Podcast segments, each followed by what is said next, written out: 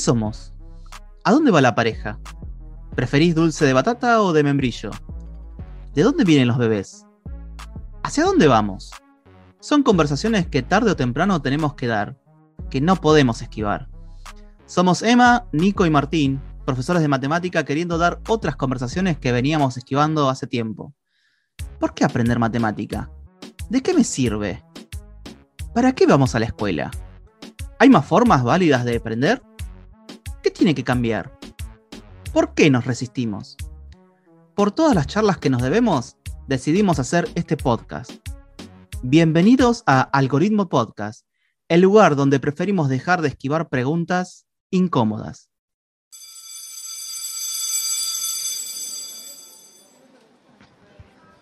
Adentro, adentro, vamos. Sí, es el timbre lo que acaban de escuchar. Terminó el recreo. Pasen, acomódense y prepárense para continuar con la segunda parte de este episodio. Sí. Primero hay un falso positivo de, como lo dijiste vos, que, es eh, tener el sesgo de que como vivo en un lugar donde hay un montón de gente, a toda la gente le sucede eso y, puede llamarse Cava-centrismo, Buenos Aires centrismo, La Plata centrismo, eh, Gran Córdoba centrismo o lo que fuese, ¿no? Estados Unidos centrismo.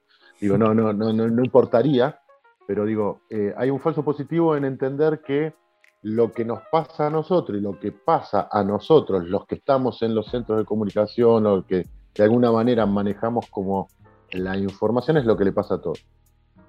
Y, el segundo, la segundo que no me viene de ahí es que cada uno de las y los estudiantes merece, y, no de, merece de, de, meritocracias, ni mucho, digo, merece en términos que tener todas las oportunidades posibles y algunas más, no quedarme en que, claro, como no hay internet, ¿qué quieres? Bueno, es lo que hay que vamos a hacer, o porque no hay, eh, no sé, determinadas cuestiones, no merece eh, eh, desafiarse con, con, una, con una, una, serie y el término general de una serie, ¿me entendés? Le digo, porque también pasa lo, uno y lo otro.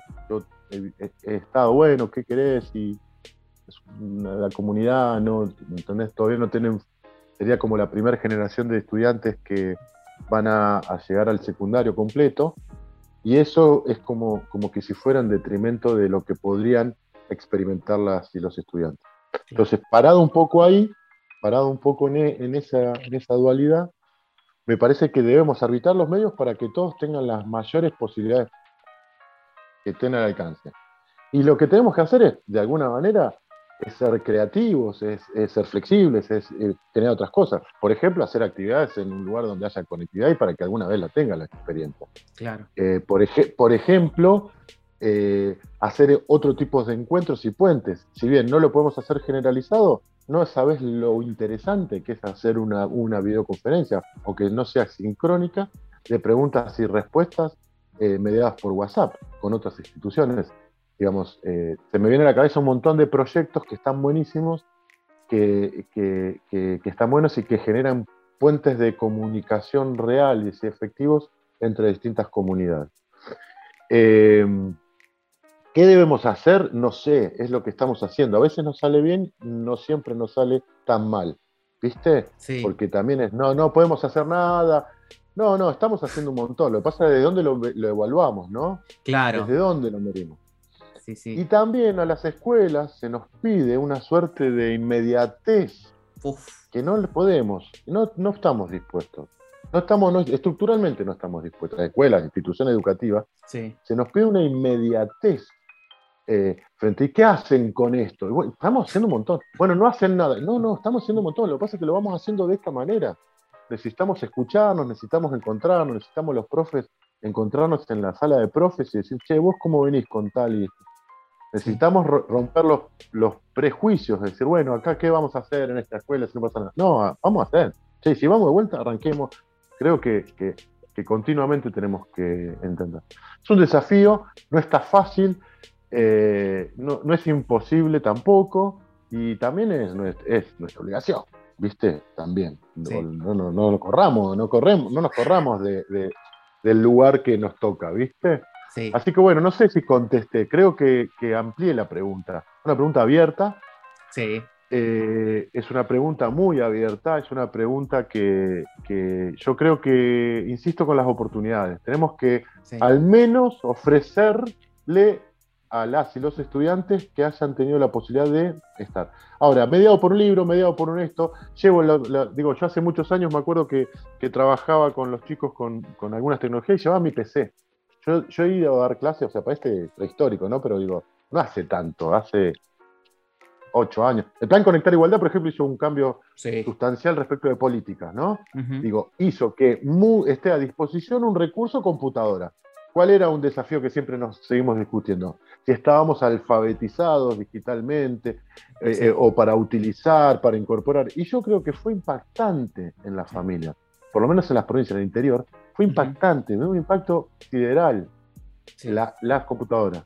Hoy para mí el desafío es la conectividad, no tanto el recurso computadora, porque más o menos en todas las familias hay algún tipo de dispositivo. Si bien se retomó con, los planes de entrega de notebook, eh, netbook, eh, eh, acá un poquito empezó a comenzar con la Juana Manso, bajo la línea de Juana Manso y de vuelta con el plan Conectar Igualdad. para mí el desafío es la conectividad. Después de la pandemia nos trajo como desafío eso. Y era un proyecto que venía de la mano de ARSAT. Acá, yo les cuento un poco del interior, ¿no? Porque acá hay, dificultades del plano técnico. Si hubiese el recurso, está el dinero y todo, hay tiempo que hay que hacer para generar eso. O sea, fibra óptica, ir por una ruta, ¿entendés? Tirar, dinamitar una piedrita para pasar la fibra óptica. Digo, hay una cuestión de, hacerlo que, es muy complejo. Entonces, bueno, un poco ese es el, eh, el escenario eh, para mí, un escenario interesante sería profundizar las conectividades, mm. un escenario interesante. Y por otro lado, eh, mientras tanto, seguir, seguir, seguir y dar más oportunidades a las, y los chicos, a las y los futuros docentes, eh, a las y los colegas. Lucho, recién decías que a la escuela se le exige.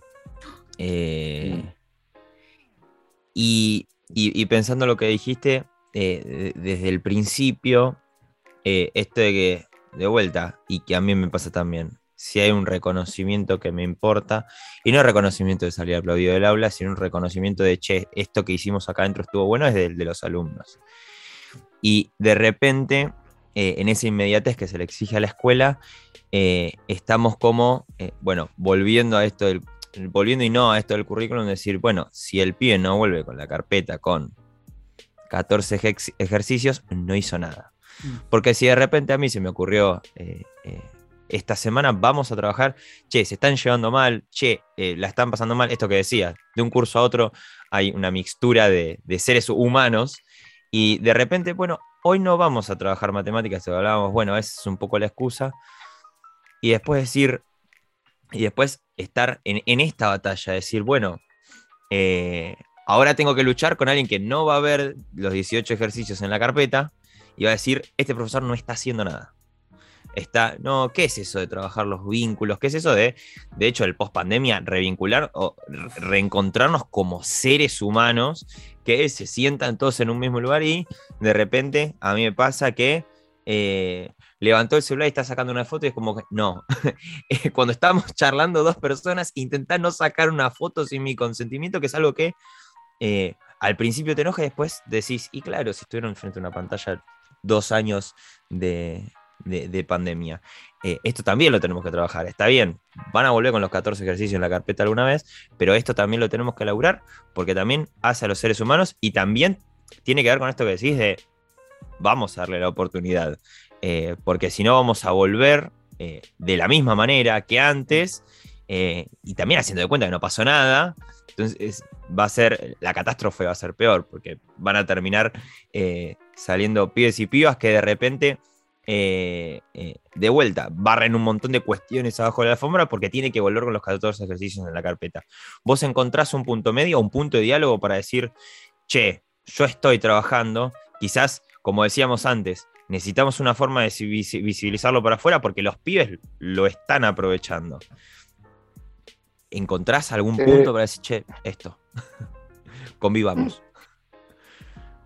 Sí, eh, me, agarro de la última palabra. Eh, convivimos. ¿Entendés? O sea, convivimos con esto, convivimos con la demanda. Digo, por ahí vos planteas, Nico, algo que es muy interesante porque la demanda es tanto de las familias que no vienen los 14 ejercicios, en algunas instituciones de los colegas, equipos, ¿entendés? También del equipo directivo, de quien fuere, de la carpeta, y, esas tensiones, eh, convivimos con eso y vamos a seguir conviviendo. Quizás nos corremos un poquito de esa tensión y vamos a la otra, eh, convivimos con, que, con, una escuela, mm, espero que más abierta, con más ventanas hacia los pasillos también, no solo hacia la, afuera, sino los pasillos, que sean las, escuelas sean más visibles, que sean todos.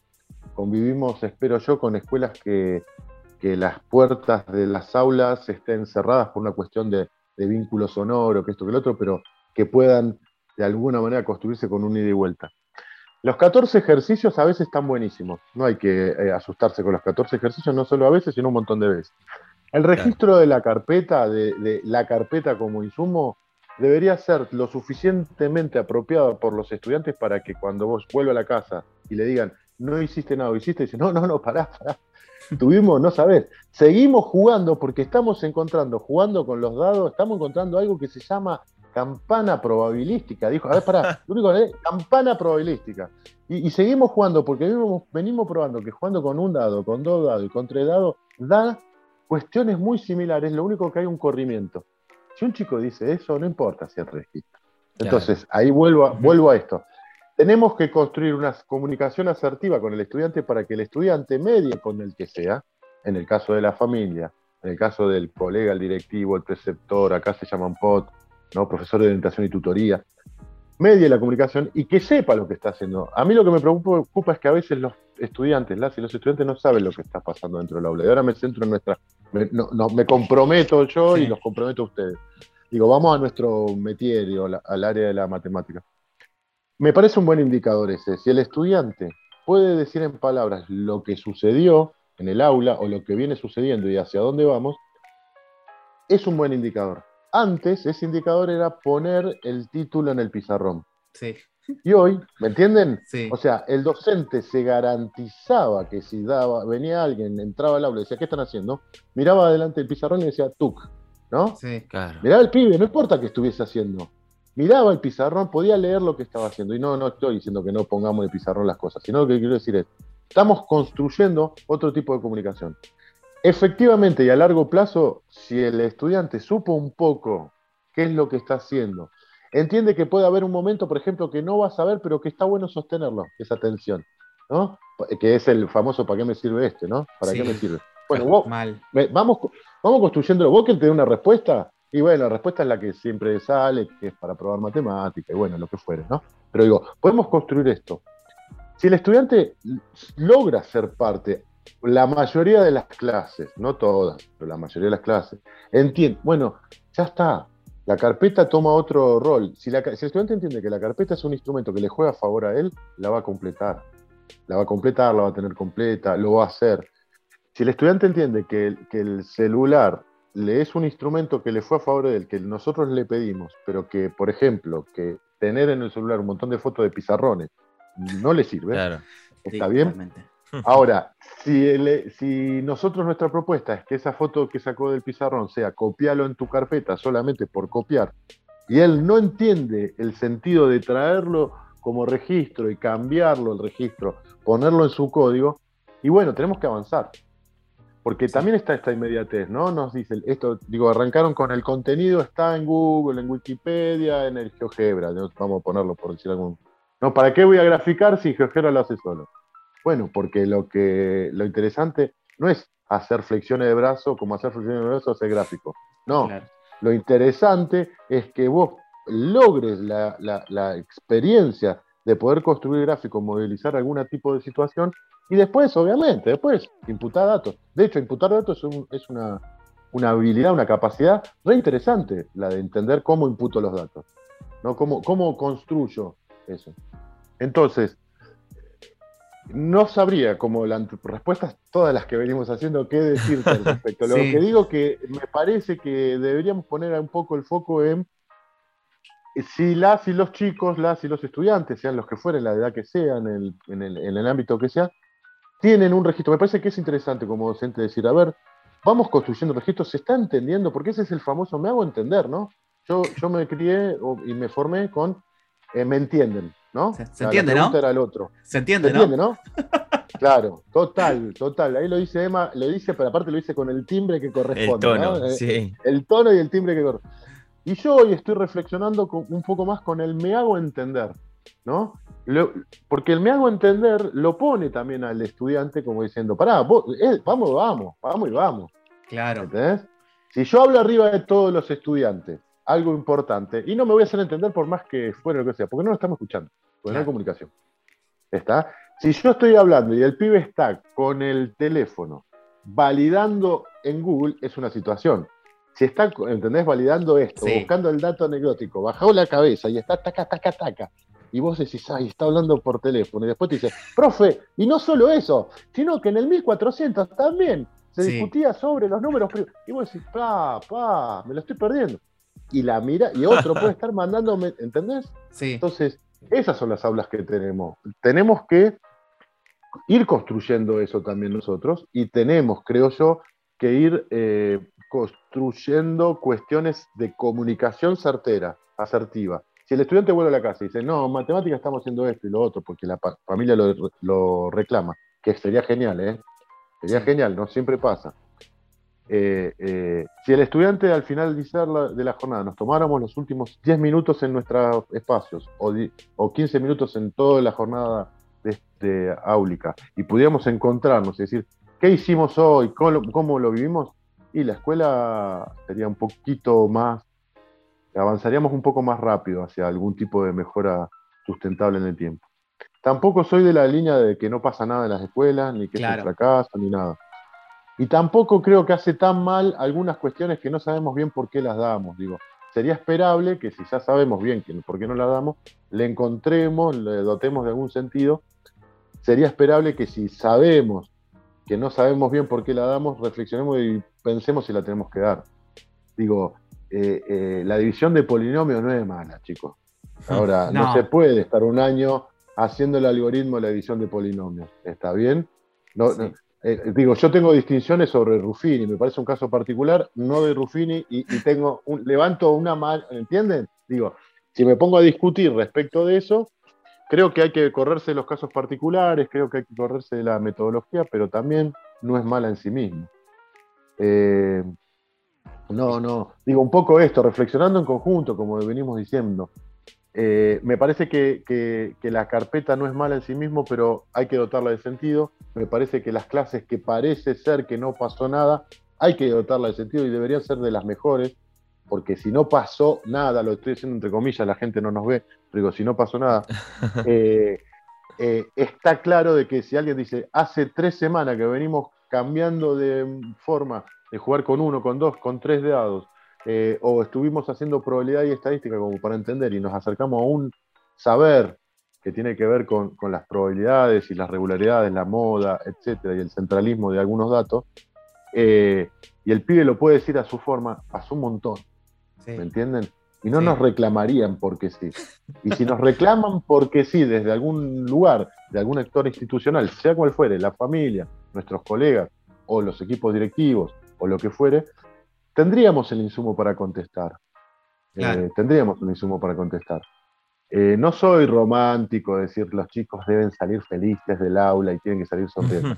Pero estaría bueno que no salgan con cara mala. Estaría bueno que, que supiesen qué pasó en el aula. ¿Viste? Sí. Eh, Ahí, nada. con lo- con- cerrando un poquito la pre- la- la- lo, que, lo, que, lo que estuvimos hablando, eh, hay un texto que, que me pare- cuando lo leí me pareció súper interesante de Elliot Eisner, que habla sobre el libro de cognición y currículum. Eh, él habla sobre un- una particularidad que me parece que podríamos dejarlo también como otra algo abierto, ¿no? Eh, él particulariza sobre, bueno, eh, problematiza sobre el aula, sobre, bueno, por qué, por qué las horas de matemática y de lenguas están siempre en un primer momento, por ejemplo, en la primera hora, en la segunda hora, y es como, bueno, hay ciertos eh, estudios del currículum que, que dan de cuenta del tiempo para, ese- para esas cuestiones. Pero hay una segunda parte que eh, él comenta, como que el espacio curricular, ¿no? O sea, mi materia, tiene que, ir, tiene que dotarse de, de ir por otros sentidos sensoriales. Y me parece interesante porque mm, ¿qué otros sentidos sensoriales podemos despertar junto a la matemática en este particular, ¿no? O con la disciplina que sea. Digo, porque siempre estamos con la parte del registro escrito, muy poco de, del tocar, ¿no? Porque eso lo, quizás lo, en, otros niveles eh, eh, de educación sí lo, hacemos, ¿no? En la parte de, bueno, la geometría en, el nivel inicial y demás, los cuerpos geométricos, yo, pero hay cuestiones que el sentido sensorial tiene que explotar a esta parte del currículum y la cognición. Me parece interesante como seguir abordando esos temas eh, y seguir pensando, bueno, ok, con la matemática, ¿qué otros sentidos sensoriales podemos despertar? Eh, nada, lo tiro como, como algo para que sigamos después, más adelante, con una pregunta abierta, sin respuesta, pero sí que podemos empezar a verlo. Eh, por ahí aporto, digo, adhiero ampliamente de que tiene que ser las propuestas tienen que ser multisensoriales multiespaciales. Hay que salir del aula, matemática debe salir, digo, es criterio, debería ser criterio sine qua non de nuestras planificaciones, visualizar, nosotros, yo, digamos, con otros colegas le ponemos proyectos de acción, le decimos, ¿no? Que es visualizar otros posibles espacios. Salir a hacer el proyecto Eratóstenes, poner una estaca, medir el corrimiento del sol en momentos del año, hacerlo con otros colegas de otra parte del mundo, y volver a replicar algo con una estaca y una sombra, que es la única manera, o bueno, es una de las maneras de hablar de arco tangente, ¿me entendés? Digo, si quisiera, es una excusa para, para hablar de esto, hablar de regularidades, de lo que fue. Salir del aula a buscar eh, otros espacios, en, vivir la escuela, salir a mirar con lentes matemáticos, salir del aula, experimentar eh, con los chicos, digo, tener como registro, vos nombraste el nivel inicial, es interesantísimo, como la cardinalidad, cómo juegan con las cardinalidades, cómo juegan con las operaciones, con la medida. Entonces, volver a pasar que, el aula también tenga esa capacidad, esa posibilidad, me parece también que es interesante. Y el desafío es también en nuestras planificaciones empezar también a incorporarlo como desafío a nosotros. ¿Por qué? Porque después vamos haciendo, y, y retomo algo, como una buena, una colección de, entre comillas, buenas clases. Digo entre comillas porque nunca sabes hasta que sucede esa clase que va a pasar, pero tenés algunas cuestiones de buenas prácticas que después las vas retroalimentando. Vos decías, digo, ¿por qué multisensoriales? Yo trabajo con, los estudiantes muchas veces, con, en algún momento empecé con los videos de 15 minutos, que era la matemática del deporte, la matemática. Tenían que, acá hay chicos que, hacen deportes propios de la zona, ¿no? Eh, entonces buscamos y ahora es video minuto, ¿no? Me voy achicando. la inmediatez En relación de la, en relación de la inmediatez, pero digo, eh, y eso los pone de manifiesto que ellos tienen que, les, resulta muy desafiante. ¿Está bien? Entonces, explícamelo con historias de Instagram, le pido yo. ¿no?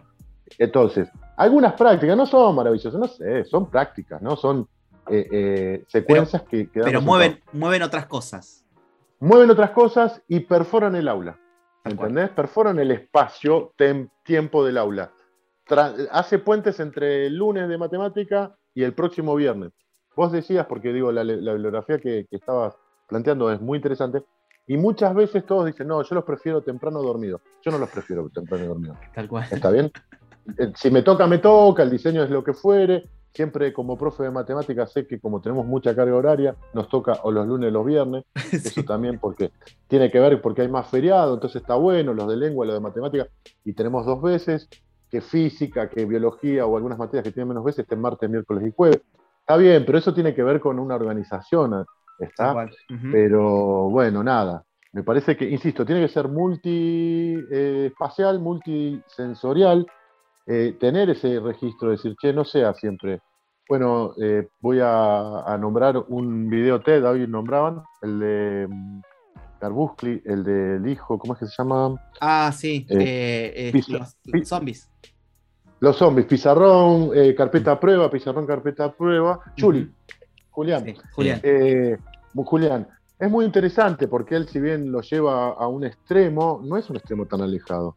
Y, él y, lo plantea hermosamente, pizarrón, carpeta, prueba, y, creo que era lo que recurrentemente él va diciendo.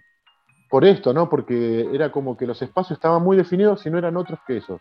Desde el soporte, cuáles eran los tres soportes, pizarrón, carpeta y prueba, y desde lo que sucedía. Me parece que el desafío también es multiespacial, cambiar los espacios, salir a recorrer la institución, no, no te necesitamos mucho más.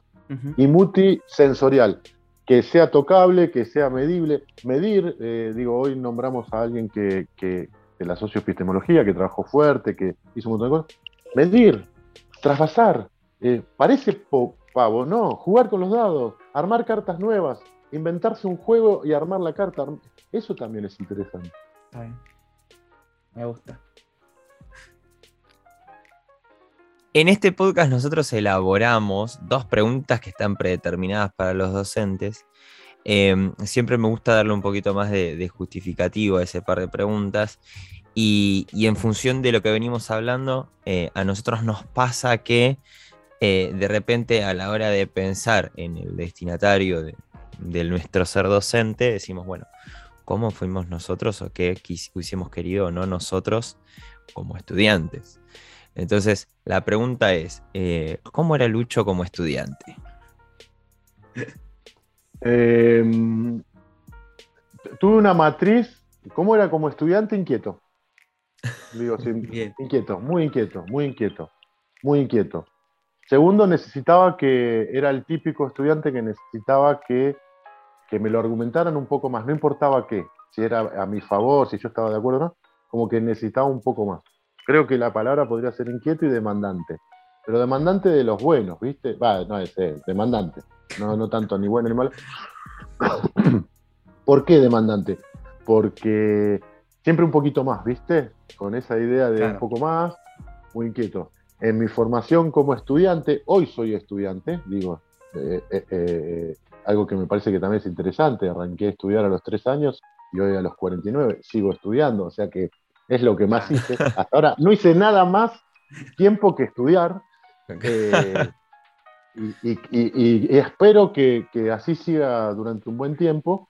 Eh, inquieto, demandante y, reflexivo también. Eh, creo que lo aprendí con el tiempo, lo ya es más, de- más, es más actual, digamos, esta reflexión de, ah, bueno, ¿viste? Me encantan los, ah, era para, ah, Esta era. Era por acá. oh, era por acá, era por acá Claro. era por acá. Entonces, eh, esas por ahí serían como tres cosas que pintarían al Luciano estudiante. Y en función de esa respuesta, la segunda pregunta es, eh, ¿crees que el Luciano docente eh, eh, hubiese podido convivir con ese, con ese Luciano estudiante? Eh, creo que el Luciano docente eh, muchas veces apela al Luciano estudiante, ¿viste? Lo que no se bancaría a muchos Lucianos estudiantes. Nos pasa, ¿no? Me gusta que sean inquietos, no pero se sean dos o tres. Claro, que, que no sean todos, y si son todos, que no sean siempre todos así. Eh, Todos al unísono, claro. Claro, pero sí, sí, yo creo que plantea un poco eso y creo que con el corre- algo que no es menor, eh, si bien no valida todo, pero no es menor, es la experiencia, uno va acumulando un montón y uno se va soltando, pierde miedos, entonces al perder miedos tiene mayor capacidad de decir, bueno, che, no sé cómo es esto, pero está re bueno, eh, a ver, sé que alguien sabe un montón de esto, lo voy a tratar de, encontrar, que, está, piensa mucho más tiempo que- que yo sobre el tema. Entonces eso también me dio y me está dando eh, eh, algún tipo de, mejores estrategias. Y a la vez me tengo la suerte de, de rodearme y, los incorporo a ustedes con un montón de gente haciendo un montón de cosas, eh, repensando, pensando, interpelando, poniendo de manifiesto. eh, que, hay que seguir mirando, ¿viste? Y, que, y eso también me, me nutre hacia a este Luciano docente, si es que lo puede escindir de, del estudiante. Así que bueno, insisto, no sé si me bancaría muchos. Es- eh, espero que siempre hay alguno en el aula y trato de despertarlo. Si no está despierto, trato de convocarlo porque me activa y activa a los compañeros.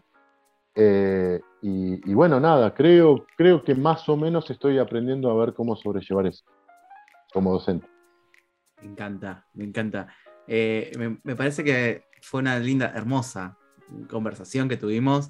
Eh, digo, estamos con muchas preguntas y como que dejamos, me gusta esto que, dejamos preguntas abiertas o algo que todavía está inconcluso, que podemos en algún momento retomar y, y seguir repensando y esto que, que venías diciendo vos sobre la reflexión. Em, pero bueno, como siempre hacemos, eh, coleccionamos unos sobrecitos. Entonces te iba a preguntar que eh, si vas a un bar, te pedís un café o un té o te pones con un mate o lo que sea y hay un sobrecito de azúcar, eh, ¿qué frase, eh, Lucho, debería estar en ese sobrecito de azúcar con todo lo que fuimos charlando en el día de hoy? Mm, no existe el algoritmo de la buena clase. Me encanta, me encanta, me encanta. Eh, me parece una frase muy, muy eh, asertiva también y a la vez como que da para pensar, ¿no? Eh, da para pensar. Así que muchísimas gracias. Decir, eh, De, hecho, toda la humildad que tuviste, eh, del tiempo, por disponer del tiempo. eh, y bueno, que te hayas sentido a gusto con nosotros, claro. Bueno, Nico, Emma, eh, no solo me sentí a gusto, digo, los, los colecciono entre los afectos, de verdad. Eh, sí, me sentí muy a gusto. me parece muy interesante su propuesta, chicos. Eh, yo los, ya, lo- ya estoy ahí, fan de- del podcast. Vamos. Vamos. Sí, sí, de verdad, de verdad. Y, y digo, las, sem- las semanas que vienen, yo en, en- en los espacios que, que- que formo, también utilizo los podcasts como recurso. Y me parece que ustedes están empezando a coleccionar este, eh, muy, de una manera muy interesante como recurso eh, este podcast. Punto número uno. Y punto número dos, realmente me sentí muy cómodo. De hecho, hay momentos que me olvido que estamos acá charlando y me parece que eso es un indicador. Qué ¿Entienden? bueno. Me gusta. Eso es un indicador. Eh, así que bueno, gracias, gracias por, por convocarme y bueno, a disposición de ustedes, eh, de, de todo, digamos, de todo el público que, que se va sumando y que, que genera comunidad también, ¿no? Es generar puentes entre unos y otros. Así que. Emma, Nico y, y Martín, que, que hoy no está, pero sí sé que forma parte del equipo. eh, gracias a ustedes, chicos, la verdad, un placerazo. por favor. Eh, y a todos, a todas que nos están escuchando, eh, síganos, que vamos a continuar con, con las emisiones. ya quedan poquitas, pero bien, les agradecemos y espero que nos volvamos a encontrar en el próximo episodio. Muchas gracias.